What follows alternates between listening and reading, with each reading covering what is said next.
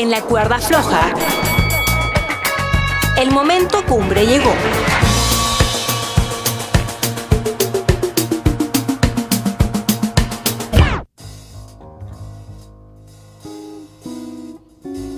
Bueno, bienvenidos al segundo capítulo de En la cuerda floja, un podcast de entrevista a personas que cuentan sus diferentes experiencias eh, a la hora de seguir los sueños. En este caso, eh, estamos con Martín Cóceres, pero además, antes de presentarlo, lo voy a saludar a un amigo con quien hacemos este podcast y estoy muy contento de, de estar acá una vez más con él. ¿Cómo anda, Juli?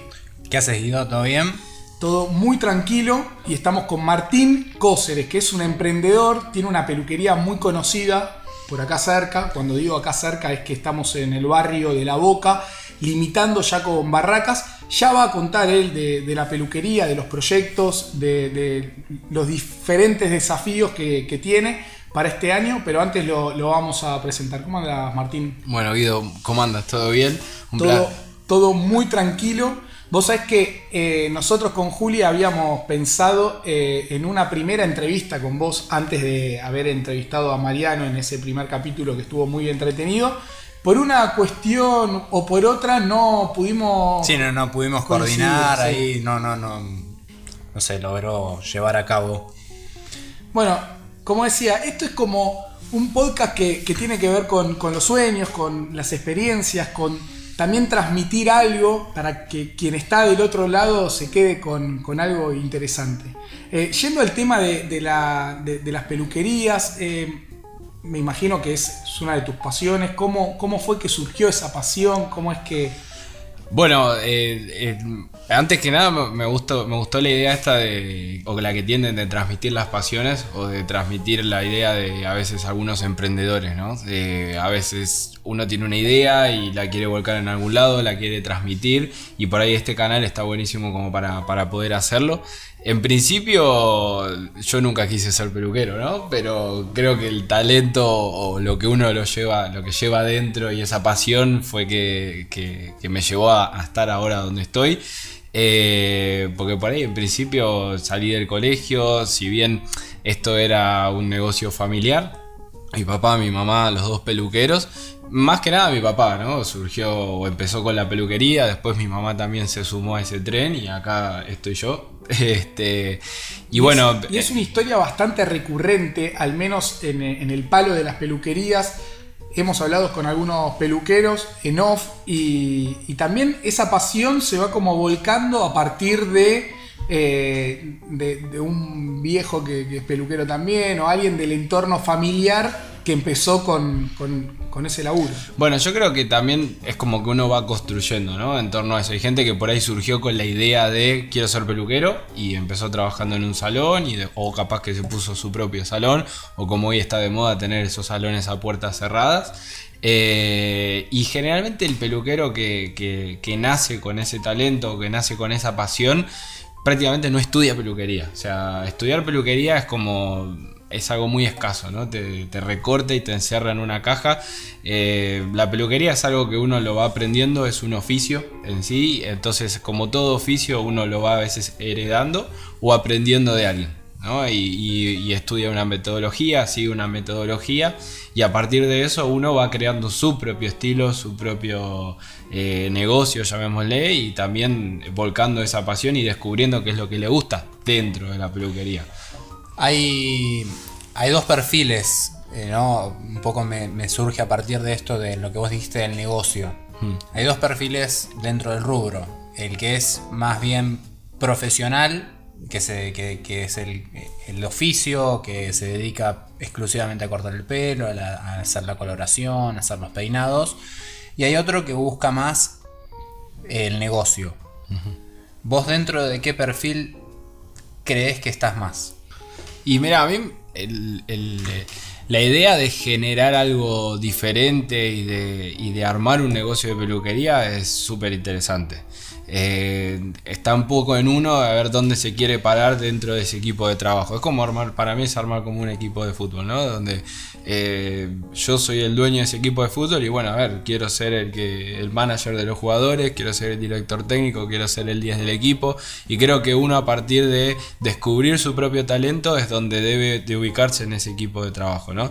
Uno cuenta con ciertas fortalezas como también ciertas debilidades. Entonces, a partir de ese análisis propio, uno dice, bueno, yo encajo perfectamente acá en este equipo, ¿no?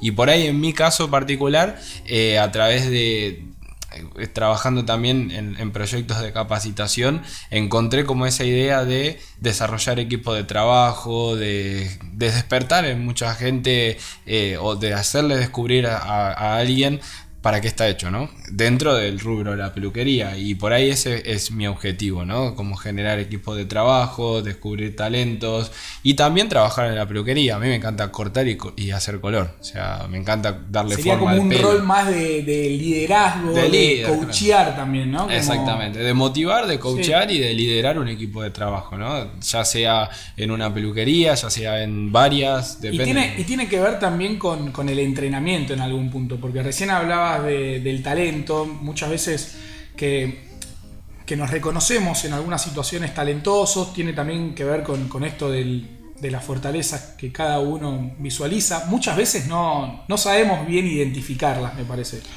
Y creo que está en la. Siempre hay alguien que te guíe y que te despierte el talento. O sea, cuando uno tiene talento para algo es como enseñarle a jugar al fútbol a Messi. Es imposible, no le puedes enseñar. Pero si tenés un director técnico que te sabe ubicar en la cancha, que te lleva. Y es lo mismo pasa en esto. O sea, cuando uno descubre a alguien que te hace descubrir para qué estás hecho, ahí es donde uno reacciona y donde uno camina solo, básicamente. Pero el hecho de entrenarse, el hecho de estar siempre atento a las últimas tecnologías a, las últimas imágenes de la moda. Esto es moda y uno tiene que saber. Eh, que cíclica. Claro, o sea, y aparte, dos veces al año siempre se va actualizando la moda. Es como ir a comprar ropa, vas a tener ropa dos veces al año, va a cambiar el stock de, vestuario. Y en la, en la moda pasa lo mismo, salen looks nuevos, técnicas nuevas y uno se va actualizando. a pesar, a pesar de, que, de que en la Argentina es más bien tirando a la moda del rubio, siempre un poco como es lo que se mantiene. Bueno, yo creo que para que uno eh, trascienda o, revolucione el mercado, tenés que salir un poco de eso. O sea, uno hace un rubio o hace un balayage como se conoce ahora eh, y lo hace el mismo que está enfrente o sea lo mismo que hago yo lo puede hacer el que está enfrente o, y la otra vez hablando con un colega salió la idea de quién es nuestra competencia ¿no? en la peluquería. Si el peluquero que está al lado o en la otra cuadra o el mismo cliente que va al salón. Porque el mismo cliente que va al salón le pudiste hacer un color y así como vino ese cliente, que es un cliente que por ahí lo perdió otro peluquero, uno tiene que estar consciente de que puede perderlo también. Y que viene con una vara un poco más claro, o sea, yo quiero este color. Y si vos no me lo lograste, y si no me lo logró otro, me lo voy a hacer en casa. Y me voy a ir a comprar el color y me lo voy a hacer. Entonces yo le tengo a veces más miedo, llamémosle, al mismo cliente que viene al salón que al peluquero que está en la otra cuadra. Porque todos hacemos cosas diferentes y todos podemos ofrecer eh, diferentes tipos de servicios. Hoy creo que el secreto está más en la personalización, en cómo uno personaliza o customiza un corte de pelo, un color, adaptado a esa persona y no hacer un color en masa como los rubios. Por Ahí crees que está el diferencial, en ese asesoramiento. En... Eh, yo creo que el diferencial está en, en, el momento de asesorar a la clienta en parte a su estilo de vida, qué es lo que hace, a cómo mantiene su cabello. Porque por ahí uno dice, quiero hacerme un gris, que están ahora muy de moda, o los colores fantasías, pero eso requiere un mantenimiento enorme. Y por ahí no va para esa persona que no cuida el pelo, que no le interesa cuidarlo. Entonces, al momento del asesoramiento y al momento de que uno lo asesora a ese cliente, yo creo que lo fideliza. No por hacerle el mejor rubio o el mejor gris va a fidelizar a un cliente, sino al momento de que personaliza el estilo de esa persona y lo ayuda a encontrar. Y un poco también tiene que ver con esto de de encontrar lo que le gusta hacer a uno y superarse y encontrar todo el tiempo cosas nuevas, ¿no? Porque me imagino que también es como, como no sé, para un bartender que le decís siempre preparame un Fernet o un Campari.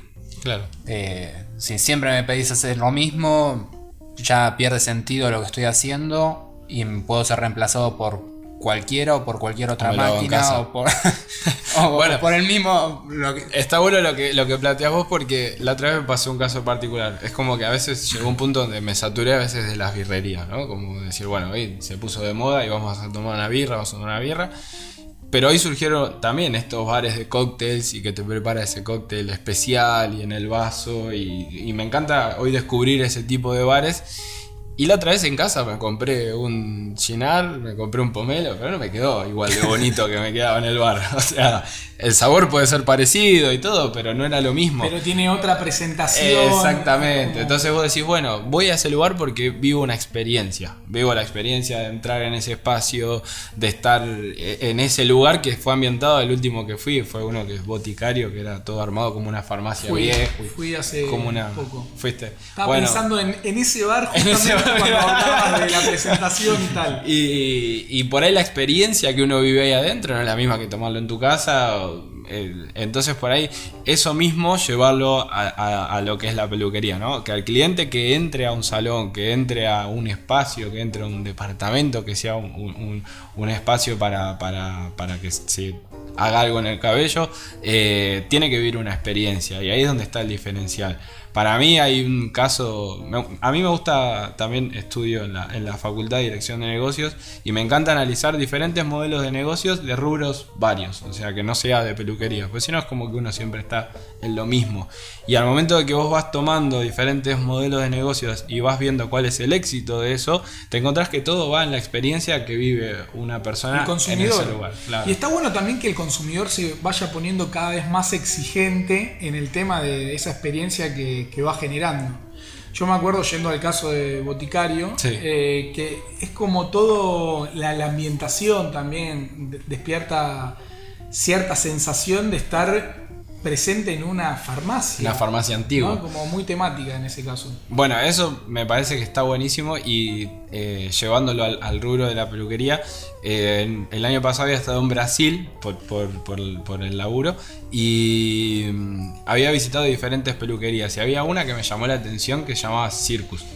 Y era una peluquería que estaba armada como si fuera un circo adentro. Y las personas que te atendían estaban maquilladas como, no, siempre como payasos, pero así, como eh, Halloween se maquillaban y se vestían como a la ocasión. Y en diferentes casos vos ibas un miércoles a atenderte y estaban todos disfrazados, todo vestido. Y la, la gente iba ahí porque quería ver eso y quería vivir esa experiencia. Después lo que le hacían en el pelo era tema aparte, ¿no? Pero consumían eso por ese lugar. Había otra que tenía otro sistema que tenía hasta un auto adentro de la, de la peluquería, un auto viejo, una barbería dentro de la peluquería, o sea, como que la gente entra ahí y se encuentra con algo totalmente diferente a la peluquería que uno conoce Que le genera sorpresa también. que le genera sorpresa y que me parece también que lo hace sentir parte de algo, ¿no? O sea, como que uno dice, bueno, voy a, fui a Circus, a la peluquería, o como en este caso fui a tal bar. Y el mejor caso de eso es Starbucks. O sea, Starbucks eh, le encanta a la gente ir por la calle con un vasito que diga su nombre de Starbucks. eh, porque vivió una experiencia y porque se siente parte de algo. Entonces por ahí, cuando uno crea un, mode- un modelo de negocio que trasciende mucho las fronteras de- de- de- del mercado actual es porque hace algo totalmente diferente y, y retomando el tema de los rubios sale de eso, ¿no? O sea, le ofrece algo diferente. O sea, yo hago el rubio sí, pero además de eso tenés todo esto o, o vivís esta experiencia dentro de- del salón. ¿Podés distinguir alguna dificultad por la que esté atravesando el rubro de, de- de peluquerías? Y eh, lo, lo llevo a, a nuestro país, ¿no? En principio que es eh, por ahí en el contexto en el que uno se quiera eh, poner un salón de peluquería, donde uno quiera alquilar un local, donde uno, y uno sabe que hoy los costos son bastante elevados. eh, como a veces uno no cuenta con el capital suficiente como para montar su negocio de peluquería y creo que eso es lo, lo que por ahí genera a veces dificultades y generalmente los caminos se abren a través de voy a trabajar un salón como empleado y una vez que hice mi clientela me abro y me pongo mi salón.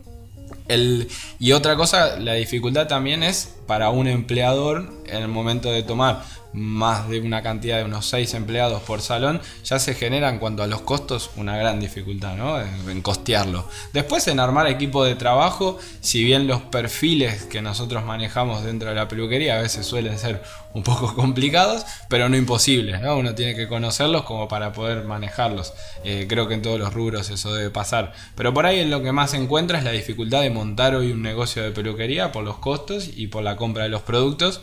Y uno tiene que tener un buen producto, una buena herramienta de trabajo para ofrecer un, buen trabajo. Uno puede cortar muy bien el pelo, pero si no tiene una buena tijera, no va a quedar igual el corte.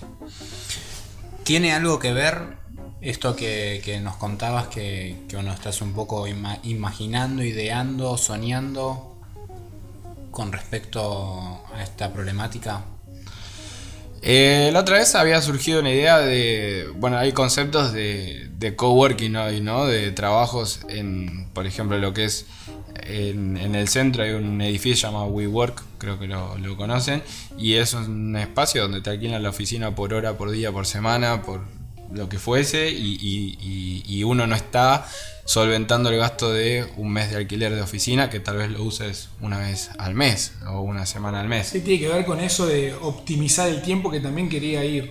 Y, otra cosa también, optimizar el tiempo y el hecho de que hoy las ideas de las grandes empresas es trabajar por objetivos y no cumplir de 9 a 18 y estar 4 horas trabajando y 4 horas tomando mate.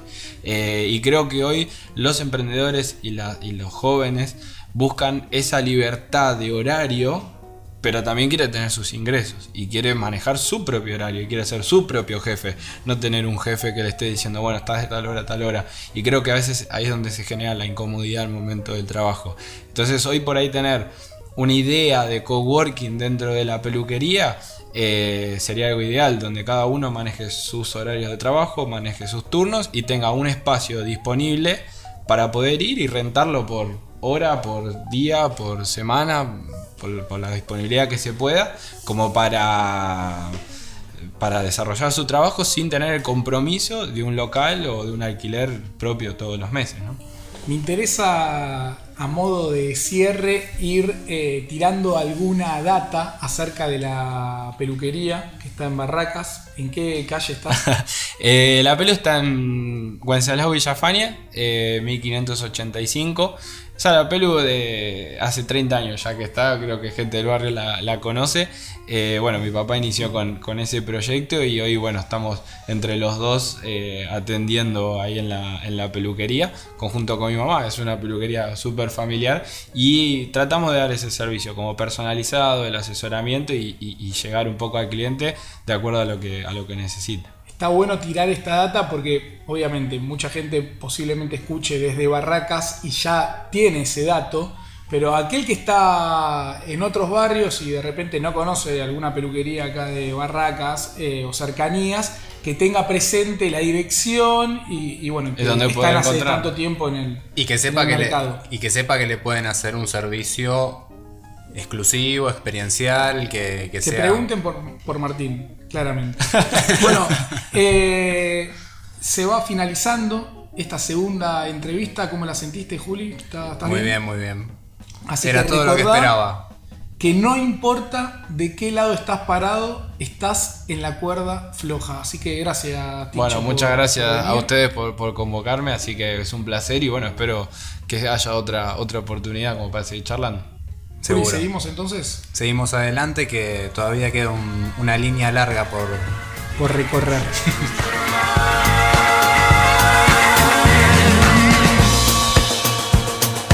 en la cuerda floja. No te pierdas el próximo capítulo de la serie